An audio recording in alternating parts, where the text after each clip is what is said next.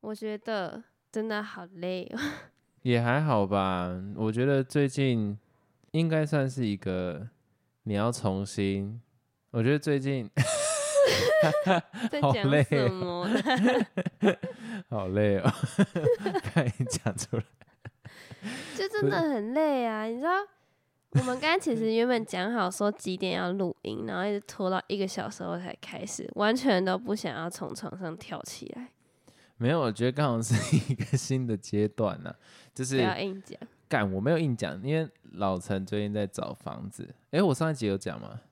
没有吧？没有提到，反正就是各位北漂工作的伙伴们真的是辛苦了，因为我之前自己其实没有太多这种感觉，之前在我要在宜兰啊，然后我要在可能肯定，因为都是短期的出差，因为都是别人帮你找房子，你妈干了，真的。等一下我要讲，我分析一下，怎么说？就你以前在外面租房子的时候，都是别人帮你找好了，然后就问你说，哎、要不要来住？所以你没有自己来找房子过，所以你没有这个困扰。啊，对，因为我台中的时候，就我以前大学，干，我这有没有提过？这很荒谬哎、我那个时候第一次租屋的情况是跟一群人，他们就刚好缺一个人一起来分摊房租。那那间其实我没什么感觉，我甚至连那个房间我都没看过，我就只说啊，有多一间那你就留给我。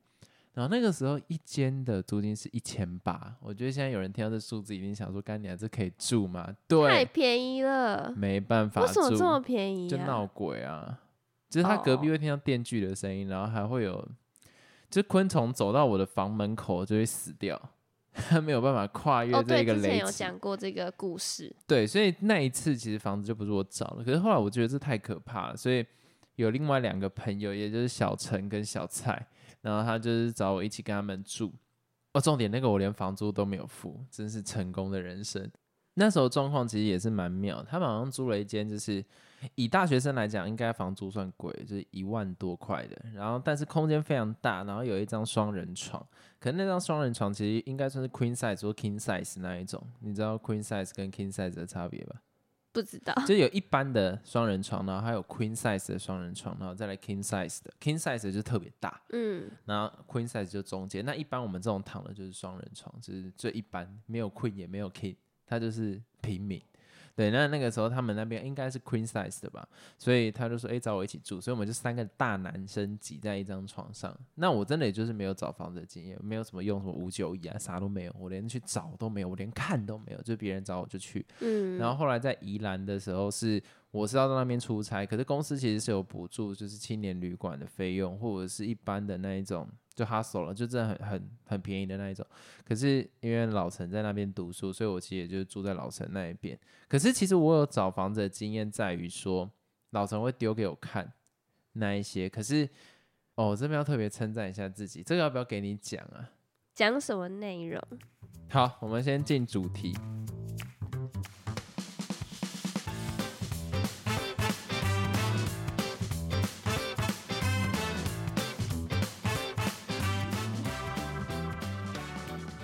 Hello，大家好，我是老陈。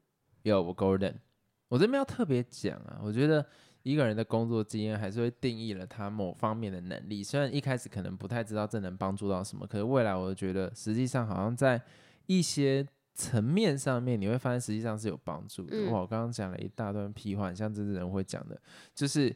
这一次找房子其实也是蛮特别的，就是大家我刚刚已经说北漂非常的困难嘛，尤其台北真的是干你娘那个租金哦，房东都给我去吃，没有啦，房东就是真的不要这个样子。就我觉得台湾也是有个陋习，你自己想，一般租你就租你嘛，一万三、一万四，或者说好可能一万块，但是他的电费，妈的，为什么就不能照台电计价？我真的哎、觉得其实我也不懂哎、而且我看过超多都是什么五点五块，就非常夸张。就不合理啊，因为这个的名义到底是什么？这根本就别人六块、七块的、哦，屁啦，真的六块七块，真的有干死开六块、七块的。你你我我会觉得说你要收人家费用，我觉得我这想法比较不太好啦，应该说比较嗯比较不符合台湾现在的现况，只是你要收人家费用，你要提供相对应的服务啊。干你他妈！我用电又不是你提哦供的，奇怪，又不是说我用了用了这些电器会让你的电线有很高的几率会坏掉，或者会需要维修。没有啊，干你老师嘞，他就是一样，就就这样子，他并没有需要你多付出什么事情。那为什么需要多收那一两度电的电费？我不懂，我不懂。我觉得这个台湾非常糟糕的陋习，所以这就变成说你房东议价的空间。诶，那如果你是房东的话，你会多收那个电费吗？我不会啊，我但我就会说。我宁愿租金高一点。我如果我真的想赚钱，我就宁愿租金高一点。那没关系，那你来就还是找台电计价，因为我没有提供给你相对应的服务。但是我有点想说，这会不会跟我们台湾那个餐饮业的生态也很像？就比方说收服务费这件事情，干你娘，你到底根本没有服务，然后还要收钱？或者是说，他其实就只是以站在业主的角度来讲，他就只是变相的可以多收钱，可以多收钱。这种角度，哎，其实我也有想过，对啊，那时候其实我找房子，我想说，为什么电费又要再算一笔啊？对，可是我我后来蛮好奇，五九一是不是没有规定一定要写电费这件事情？没有。对，那这就是溢价空间。我觉得台湾人很爱留溢价空间，就是他没有办法一口价就直接丢出去，他可能好定个一万一、一万二来骗你，然后你过来租了之后，你才发现干你的电费是一度五点五，他就是很常用这种手法。你说住了一段时间，然后跟你说电费，不是，不是说他在五九一上面就放这个价格，就可能一万一、一万二，然后就看起来哎比较便宜，跟市价比起来，可是就一去问他就五点五。哦，对对对对对。对，所以其实久而久之也有一个定锚效应了。对我来讲，就是你觉得就是说啊，其实每个房东就大概收五点五。那假如说哪一个房东逆操作而行，他只收台电计价，你就觉得就觉得他真的也太好了吧？对，然后或者哪一间餐厅服务很好，他没收服务费。啊，不会，我觉得台湾人已经被养傲了，应该不会有这种想法。但是我就会觉得说，这个是非常偏激的，这是这个到底在干嘛？这就代表这租屋市场非常的不透明。而且我讲难听一点，你他妈那种四平一下，到底凭什么租给别人呢？你那根本没办法住人，好不好？四平一下到底是啥小？然后四平的我不要讲，那你在讲那一种顶楼加盖的，那干真的都不用抓吗？哎，我讲了讲这个，我都会觉得很生气。讲到顶楼加盖，因为最近就是找房子嘛。然后发现说，很多在那种租平台上面的，他只会告诉你说，哦，可能总共五层楼嘛，他第五楼，但他其实是顶家。对啊。然后你要问到他说，哎，请问是顶家吗？他才会告诉你，或是或是他给你地址，然后你继续查那个 Google 的地图，然后发现说，哎，怎么算都不是五楼，怎么看都是四楼，那 第五楼在哪里？其实你这个方法很好，我必须真的。我在老陈跟我讲之前，我没有想到这件事情，就是你可以用 Google 地标，你可以去看一下它的外观呢。对，那真的差蛮多的。就是反正我觉得老陈碰到那个，应该是很多人在台北租都会遇到的那种。我不是说张属金的，我在说那一种，比方说，哎，啊干，我怎么算？他这里都只有四层楼，靠背，你跟我讲这里是五楼，这到底在啥想？然后或者是你打电话过去问，就他跟你讲说。哦，我们不是顶楼加盖啦，但是就是我们这也算是自己在增建的啊。你的这一间还好，它在更上面有一一间呐啊。我们这一个吼，它是在那个顶楼加盖跟一般房屋中间 靠背，那不就顶楼加盖干？所以就等于说它多盖两楼，对，它多盖两楼顶加，然后就是不 OK 的。他回避的点来自于说，哦，你这样子也不会直晒太阳，你这样就不会很热啊，什么东西我就啊不就。然后因为很刚好的那一间是房仲介绍，然后我后来在看房子的时候，我都会排掉有房仲的 网页那种，因为我会觉得说，好像好的房子不需要。如果要找房仲的原因是什么？就是是不是 卖不好，也不是卖，而是销售不好。我这边租不出去。特别讲一下，我觉得这个生态就有点像是说，其实。房仲这种的用意是来媒合买方跟就是房东跟房客啦，他是不了媒合这一件事情成交。可是我觉得台湾哈各种商品走到最后面一定会走歪，这很厉害。台湾就有一个潜力，出一个商品就是会走歪掉。就比方说。我觉得像租屋市场的房东就很很多都是那种干，你看这个物件根本是自己卖，一定卖不掉，他就丢给房东。而且我们很常联络房东，就是那一种有房仲的啦，就是我们联络有房仲的那一种。实际上他上面照片是 A 屋，可是他想要把你带到 B 屋去看，妈地址根本凑不在一起。就我觉得这都是非常糟糕的陋习，你知道吗？或者就不跟你说他是不是顶价，你还要自己去问，然后浪费我时间打电话。对，然后他会话术你说其实不是，他就是在骗你过来看第一次，那你可能啊，你被他话术，或者你可能一个不太会拒绝的人，你就签下去了，啊，你签下去就哇塞，然后重点，你猜它价格，啊，他要收手续费，一定不会便宜到哪里去啊。不是不是，他的手续费是成交后，然后他的租金的一半，所以不是多收手续费。我只是觉得说，为什么连顶价的房子也要一万以上？你不觉得很不合理吗？所以我其实真的觉得，一个政府 不要再批评，但是我觉得政府应该要去管控这些太事情。扯了。好，你你你现在你房价降不下来，可是那你知道现在有这么多人在北漂的需求，然后或者是租屋的需求的时候，你是不是应该去做管制？很简单嘛，我就讲，因为我刚好对这种有一点点碰触到，不管像 Booking、Agoda、Expedia 或者你这种五九一这种有关房子的东西。到底有没有在抓啊？宜兰的可以抓一票了吧？那个罗东那到底什么鸡巴？干你俩！全部都没有证照的，他妈为什么都可以在经营民宿？那你跟这种五九一上面这种顶楼加盖，你会分辨不出来它是顶楼加盖吗？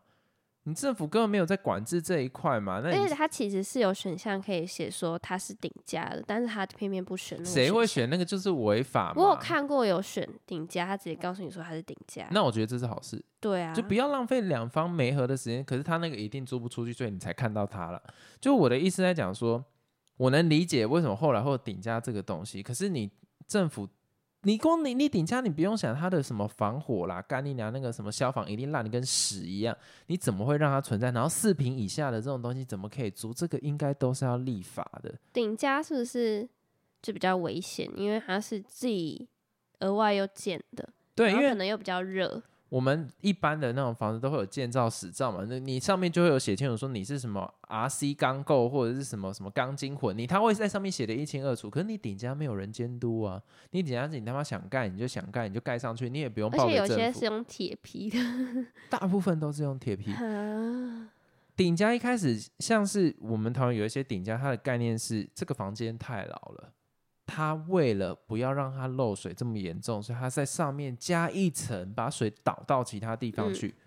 妈的，怎么可以给你越盖？我我周遭看一看，随便那种违建的他妈超多的。你他妈可能四层楼盖到六层，然后两两层都是铁皮，干这到底要不要抓？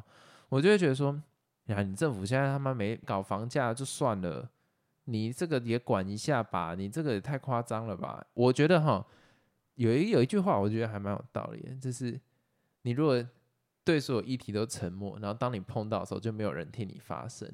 我觉得在这个状况下，我觉得我们自己就是，我们以前没有在关注这个议题，因为不需要啊，你根本不会想说会遇到什么困难。我不认为，我觉得我们以后碰到这种的态度，就是你看到有人在抗争，你就应该思考为什么他们要抗争。那我们我们可不可以在网络上去声援他们抗争或 support 他们？因为我觉得，干太夸张了，你知道吗？所以才会有什么居住正义的东西啊。对，我觉得这种东西就真的大家都去关注，因为等到你碰到的时候，你真的觉得操，哎、真的是很不爽。我看到我真的是生气，因为你看着那些五九一那些东西，我就想说，哇操，这个环境也他妈太烂了吧！你环境那么烂，你给我开一万一给顶加。然后我觉得现在的状况就是，因为我们以前都那沉默少数嘛，啊，现在自己碰到了之后，就发现哇哇，这个是很严重的问题。我真的觉得大家都应该关注。我不会，因为我们现在已经找，因为我们等下要宣布好消息，就是其实我们已经找到租屋的地方了。但是你会发现政府的很多措施是跟不上的，那大政府是需要大家监督的根。本没有在注意。有啦，我我这边还是帮政府讲一讲讲一句话，就是他们其实最近有弄那个租金补租金贴，补贴。但是那我要开但是有那个标准的啊资格啦。啊，你就不在这资格内嘛？我觉得这个这定资格是对的。不对，我也需要啊。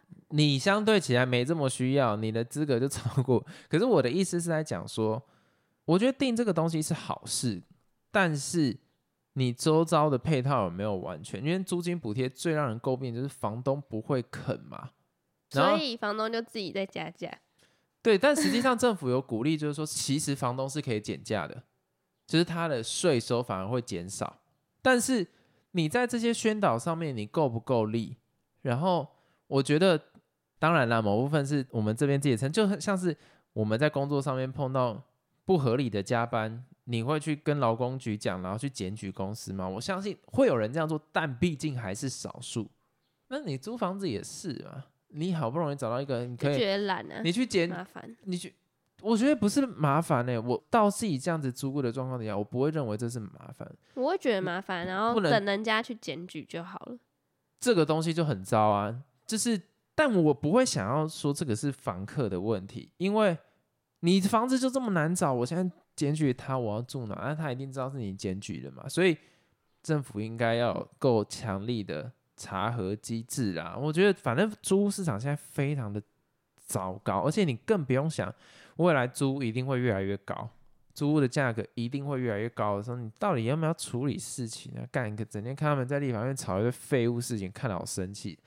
大家都要关注这件事。现在有一个很值得关注，就是平均地权条例有关 炒小红单的事情，我觉得大家可以多观察、多关注嘛。那谁真的在讲这个议题？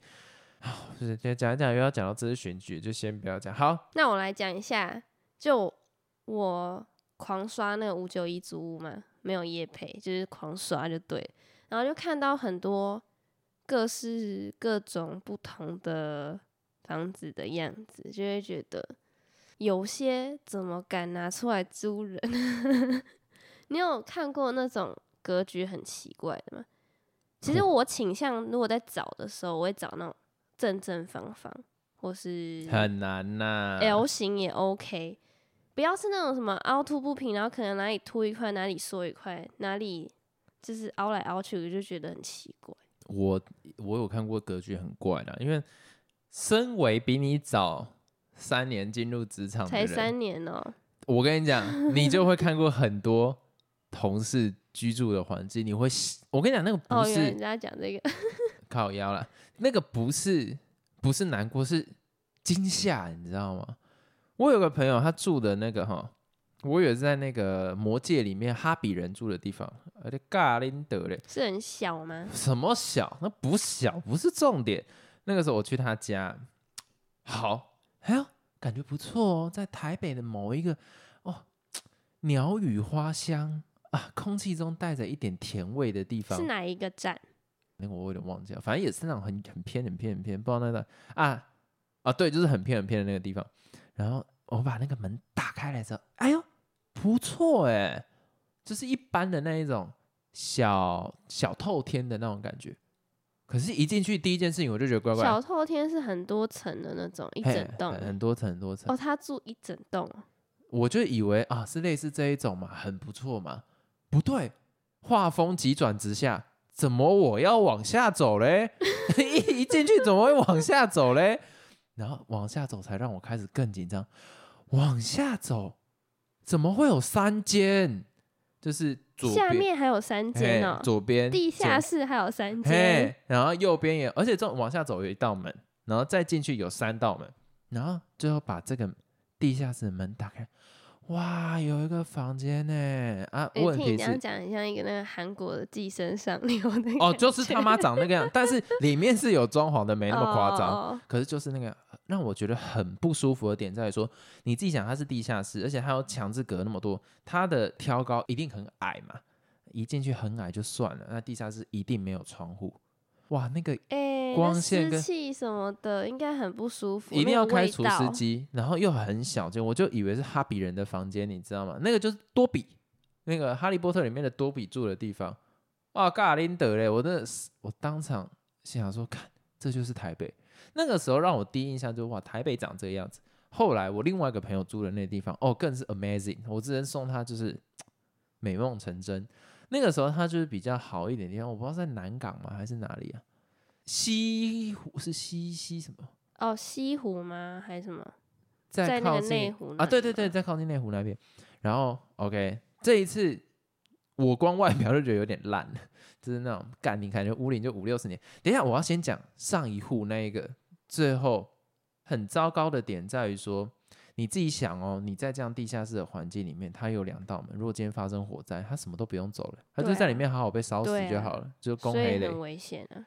对，然后这个有一个小故事啊，就我有另外一个朋友去住的时候，他就是说他梦到这里曾经发生大火，然后还看到庙什么东西的，然后就哦，但是我觉得是那个环境会让你产生这些 illusion，就是它会让你就是看到这些东西，所以不是说它真的有没有发生，是这个环境就是这么糟。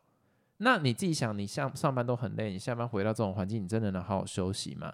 可是我觉得我讲这种话有一种何不食肉糜的感觉。今天是因为你有条件，所以你相对可以租 average 以上的。可是你，哎，我真的想，你如果三万多块，你在台北，你真的是直接哭出来。你他妈一半的钱你就直接拿去缴房租吧。如果你要正常能有任何生活条件的情况底下，别闹了。好，第二间我刚刚还没讲完，第二间更妙。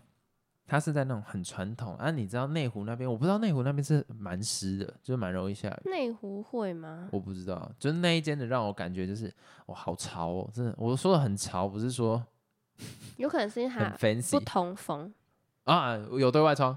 就是我一上去的时候，哦，细雨绵绵，哦，干，我日觉得有点不太舒服。就一到他房间，一整面墙是霉，是发霉的哦，然后。他们就是那种典型的台北租屋处，它有一面墙是浴室，嗯，然后另外三面墙，然后那一面墙是浴室，你想他在房间里面一定没有对外窗，所以他那一面墙的湿气是直接散到你所有房间里面。他那种浴室就是你之前讲过，特别又做出来，他可能就会。它没办法跟一般的地面是平行啊，对，啊不不贴紧的，它是会凸一层，就是高一层。对对对对，然后挂个电热器在那边，然后会变得一个么字形凸出来那种。对，就那个地方本来就没有要租人，当时可能就他们的书房或者什么育儿房啊、校亲房啊，但后来可能该走的都走了嘛。刚现在讲的很气，就是该走的都走了，他们就把它改成一个套房，就额外再隔一间这样出来。哦，那一面墙是绿色的。是霉菌嘞，然后那个时候我的那朋友皮肤都都有那一种痤疮了。你在那个环境底下，你怎么可能？因为旁边都是细菌，然后你每天在吸那个空气。对，而且重点是床是贴着那一面的。我觉得我我到底看什么？然后我就想啊，台北台北。所以其实我对于台北的生活印象很差，而且 重点量也是要一万多块啊，那没有在跟你开玩笑。好，第三个朋友讲完我就差不多。第三个朋友就是我讲最经典的顶楼加盖。那这个故事我其实也是听得有点难过，就是说他那时候是在南港吧，如果没有印象的话，如果没有印象，那我怎么讲？不知道。如果我有我印象没有错的话，然后看这有什么好解释的？那个时候，那个时候就是我就问他说：“哎，那你这样来台北上班，你住哪里啊？”因为我上一份工作，我也不认为那薪水能住到多好的地方了，直接讲。他说：“哦，他住在南港的顶楼加盖七楼，哇！然后说啊，所以你们有电梯吗？他说没有，那栋大楼已经五十几年了。然后他每天下班要走那个楼梯到七楼，哇，很累耶，很累啊。然后再走下来，然后天哪，他就说，因为现在房租就是有签合约，那一年内如果退掉的话，押金就没了，所以他。”死都要撑下来，对对对对，我就觉得，看这到底什么烂环境？好，这些都是我讲有关台北租屋的所有负面处。那我这边还是特别提醒大家，就是不要将就，不要最后将就在那种可能四平以下，或者是说这种顶楼加盖，真的不要。你想，你辛辛苦苦，总不要忽然一次，忽然一次就就没了。就忽然失火或什么东西，就真的没。我觉得，但有些人他是没办法，因为他的可能薪水没办法支付这么多的房租。那你不要来台北。对啊，也有人这样讲，就说哦，你既然赚了这个钱，你真的不要来台北，我宁愿你在南部发展，房租也比较便宜嘞。我我不知道有什么产业是一定要在台北，我知道有几个会比较惨，可能像会计业，就是会计那种要在四大待很久那种，还有广告。那种澳美也是，我记得印象没错的话，薪水蛮可观的了。就是这种这种东西的话，我觉得如果这个要先撑，但是我也不认为说你完全租就，因为它就有点像是保险嘛，你不保保险，你哪一天出事就你就真的啥都没了。可是你租你碰到一次火灾，你就真的没，而且你有有幸如果碰到像张淑金那一种，你怎么办？其实你这次在租，我就一直很担心碰到他们这种白痴这那种鸡巴集团，让你有任何的。问题你知道吗？对，其实我蛮怕，因为是台北，感觉会有很多那种抠门的，或是那种很恶劣那种。对，你知道张淑金那个有多扯吗？他是家具在回收厂捡的，那真的不要闹。哎、我觉得你有一件很值得讲，有一个就是 Hello Kitty 那个，你可以分享一下。哦，我有看到一间蛮好笑，就是它上面写说它只限租男生，可是它的沙发啊或者床上，它都放那个 Hello Kitty 的抱枕，然后上面还打说什么连 Hello Kitty 都喜欢，然后那个床的那个床的罩子还是蕾丝，然后他说他只租男生，我我。不知道谁会想去租，你知道吗？连我这女生都想要这傻小孩，谁要去租啦那？个谁在乎连 Hello 哈好了，谁在乎 Hello Kitty 喜不喜欢，关我屁事。我觉得真的是，啊然后我刚刚不是讲到说，除了格局很奇怪的我不会做，还有那种像是浴室里面，很多人强调要干湿分离嘛，但是你知道在台北，太困难了。其实真的很难找到像这样的物件，很多都是那种可能从浴室的那个洗手台，它连接一条线给你一个莲蓬头洗，或是它可能就用一个小小的帘子，然后就叫做干湿分离。看小小帘子那个真的不要闹，或是它用下面用一个小小的凸起的一条线，也要干湿分离，然后很多都是这种，你会觉得说为什么 这样也可以租？所以我说，如果政府真的有想要在这一块做的时候，应该成立一个部门专门去查核嘛。你说真的不好找这些物件吗？我就跟你讲，五九一假装是房客过去查不就知道了吗？对啊，而且啊很好笑嘛哦。我还有看过那种厕所那个马桶那个颜色是猪肝色，你有看过吗？有啊，就那种阿妈家很传统那种，就是都这种颜色、欸。干更不要讲，你他们还有浴缸是碎花的那种，这个我恐怖。我不行，我会害怕、欸，不是就有点玩过那个还愿的，应该都不行吧？古早这古早味。那不是，我就跟你讲洗，过的很可 悲。台湾这种妈六四六七十几年的鸡巴房子，到现在还在租，然后还这种价格，我就觉得，哎而且还有那种，哎，我到底有没有讲过？我总觉得我讲过类似的东西，是那种一般的塑胶椅啊，它这样也叫沙发。然后它，你可以很明显感觉出来，它的家具都是东拼西凑，它是没有一致性的。可能它的床是木头的床，然后它的衣柜可能是金属的柜子，然后它的桌椅呀、可能就是那种什么。塑胶的桌椅，然后颜色可能都不一样，你会觉得这个房间是东拼西凑，来乱的，然后重点那个沙发跟几乎都是红色的，然后一人坐那种看起来跟很多红色。沙发，我不懂这个审美观。我一看到红色沙发，我就绝对不会去住。我跟你讲，很多，等一下我就不想想笑。啊，老人家都不要搞这种东西，好不好？看人读了。老人家你就乖乖把房间弄干净，就会有人进来住。不要用自己的幻想弄一堆很可怕的东西。我他妈不是古着店，不要弄这种哦。我跟你讲，台湾不尊重专业就是这个样子。房仲应该来帮你做。我我觉得房仲应该要转型成告诉你怎么样去装潢。哎、可是有些会帮忙啊，然后他照片都放的很漂亮，然后可能放什么那种摆饰品，当然了、然后用那种一些角度拍，好像这房间很大，结果你去看，看起来老老旧旧，没有想象中那么好看。可是至少你第一步就做到了嘛，人家会愿意过来。对我现在在，我现在站在另外角度，因为我之前有在旅宿平台有帮忙去处理这一块，就是我真的很能理解老人家的心态是什么。老人家的心态就是希望把他所有的细节都展现给你看，然后最后再一张这个细节的大合照。我跟你讲，那大合照非常的可悲，看拍起来跟公骂天一样。然后他那可能什么，这个是靠脚椅，这个是沙发，这个是床，这个是桌子，然后这谁他妈在乎？我要看的是整个空间，然后最后放一个，然后那个照片都整个扭掉，因为他为了要拍全部，哎、很多我看到那种这就老人家。照片不是放正的，我一律不会去看，我会觉得他连这个上面都不用心。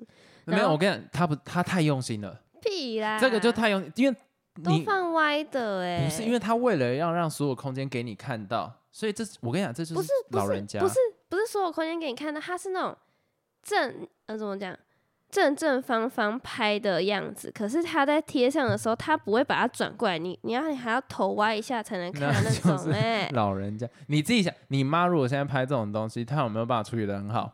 我不知道，但是这是很基本，我会觉得没有他连这个都做不到，那我那我之后如果住进去的话，是不是很难跟他 沟通？对，所以就是 我会觉得说，代沟。这种才需要找房仲，房仲应该是要帮他美化，然后帮他去代管这件事情。但台湾的房仲反而是变相的帮他去把一个不合规的物件卖掉。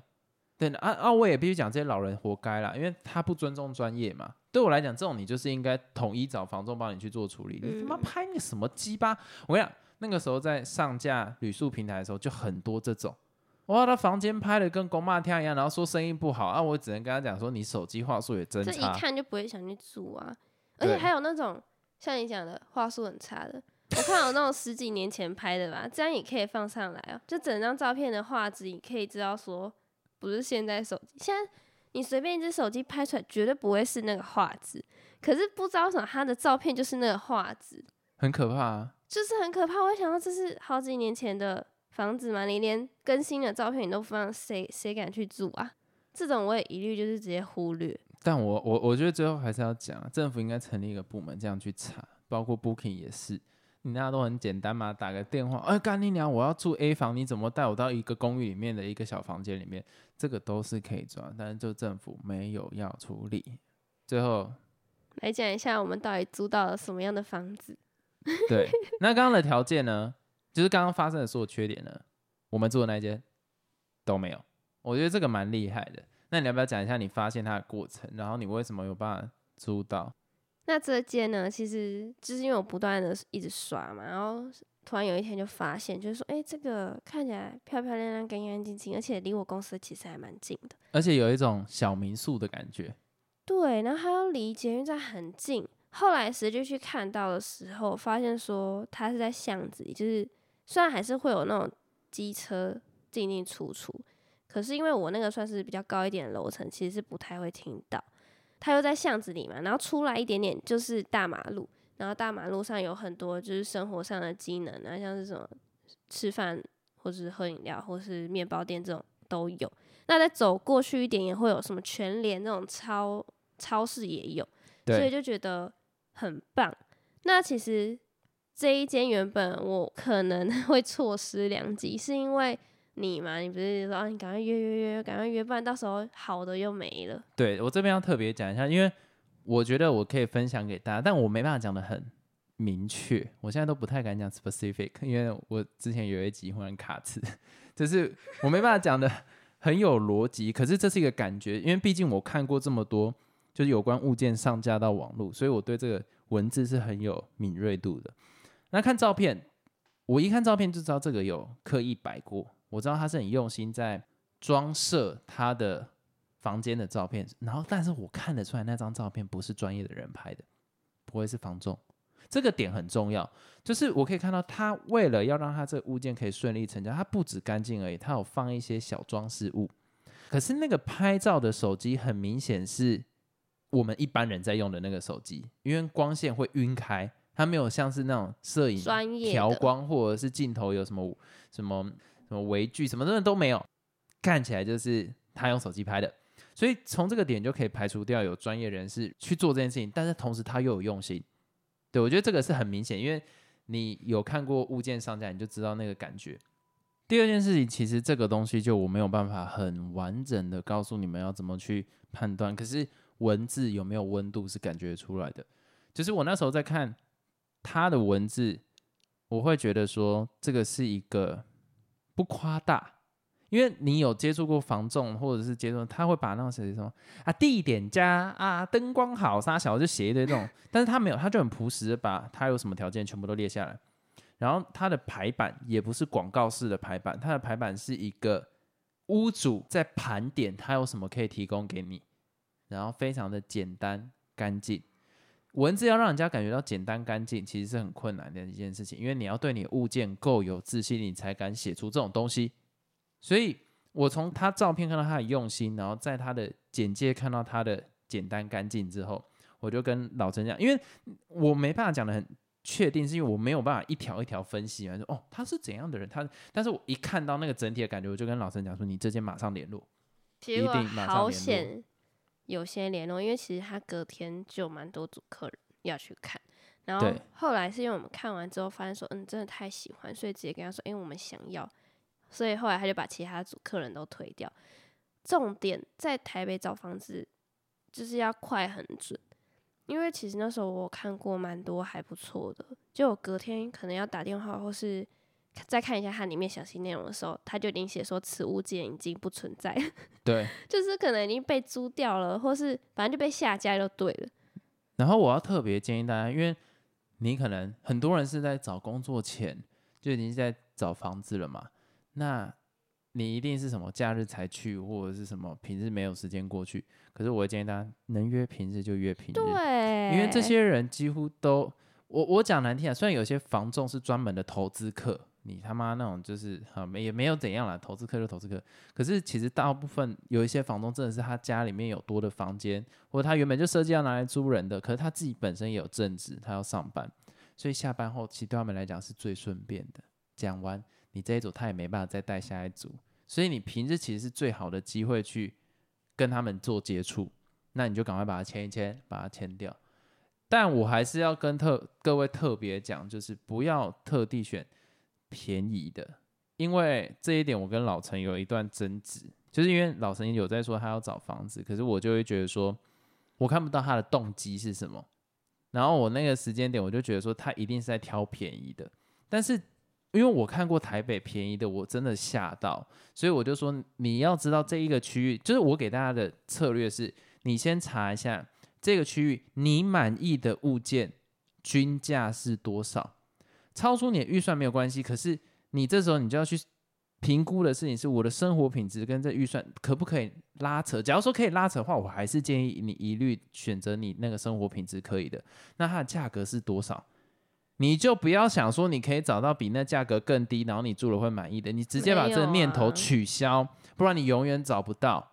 那你定到那个价格之后，就开始去看，然后开始抢，然后看一下大概行情是怎样。因为我后来发现说，其实蛮多的在那个地带的房子，如果你要正常的话，都要大概一万三千五百以上。对，然后它没有一个中间值哦，就可能。在九千呐，对，就是九千以下的，可是那种都是有些怪怪，或是看起来就是你不喜欢。然后中间这个集聚的超少，几乎没有，所以你就想说，哦，好吧，那 既然他刚好开这个价钱，然后它物件又还不错，所以我就租了这个房间。我觉得反而蛮用心，它就是干湿分离，然后又有三个对外窗，窗，三个对外窗。但是它的房间有一个，然后是大片玻璃，你那个阳光是可以直接洒进来。然后厨房也有一个，然后厕所也有一个。对，那我跟各位分享一下，就是最后我会建议大家，假如说你你到台北，你的预算是一万块以内的，我会建议你找别人合租。你能找到别人合租是最好、最好、最好的一件事情。可是假如说没有办法的话，你不要来台北工作。但是如果你你的那个职业一开始就是要先蹲个几年，那我会觉得，那你就牺牲一点你平常生活的开支，你宁愿租好一点点。但是我是租好一点点，我们刚刚都跟人家讲集聚要差个五千块，唉，我觉得很难啊。我也这个也没办法 给什么好的意见。但是如果你是有这个条件的，你就租均价一万三千五上下的，不要让自己的生活不像生活。你工作是为了生活，不是为了。回家看到一面发霉的墙壁，或者是变成哈比人，我觉得这个真的不是一件好的事情。然后最后，如果你是未来可能会出社会，或者是不管你现在已经在工作，你对这个租房市场也非常不满意的，我觉得大家都可以用各种你自己自身的影响力去让大家关注到这个议题。我觉得居住是最基本的一件事情，但台湾非常的畸形，大家真的还是要把自己有的权益去。争取现在已经不是掌握好了，是你要去争取。那政府没有要屌的时候，你就必须要强迫政府去看这件事。我的建议是，房子要慢慢看，慢慢找。就是也不是说慢慢看啊，就你可能要稍微 Google 一下，就搜寻一下大概的价位是在哪里，然后也不要太急，因为其实我刚开始我就是很急着在工作前要找，然后其实那时候就有点狗急跳墙，好像看到什么。很好的，然后就想要赶快去住，结果虽然后来也没有租到，因为被别人抢走。但我现在找这件事最符合我需求的，就各方面啊什么都很 OK，连我的需求都符合到了。对因为之前其实原本我很喜欢的那间，它其实离我公司超远，然后走很久，然后它那边好像也没什么东西可以吃，然后再来其他间就是什么顶家啊，或是那种奇奇怪怪的，还好就是慢慢慢慢这样看，然后就找到这间很满意的。但我最后要补充，心里要有条件，你才会有定见，不然你永远不知道你自己在找什么鸡巴啦。就是因为好，不要再讲我们之前吵架。我觉得真的心里要有定有条件啊，有那个条件，你才会用这个滤镜去看这些事情，你才可以找到你真的想要。不然你会变成说你在瞎鸡巴乱找，就跟找工作很像。所以我觉得大家要想清楚。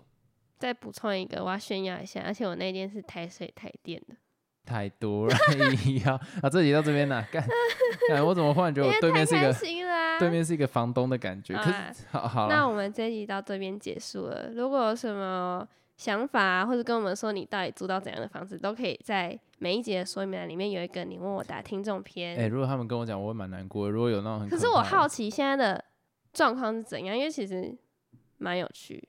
就是你常常看到一些文章会讲说，我现在住的这是怎样怎样多奇葩，不是有那种什么奇葩网页哦，装潢什么的吗？干那种真的是我看到都会哭，而且他妈有些也超贵。好，对，那就下次再见喽，拜拜，再见。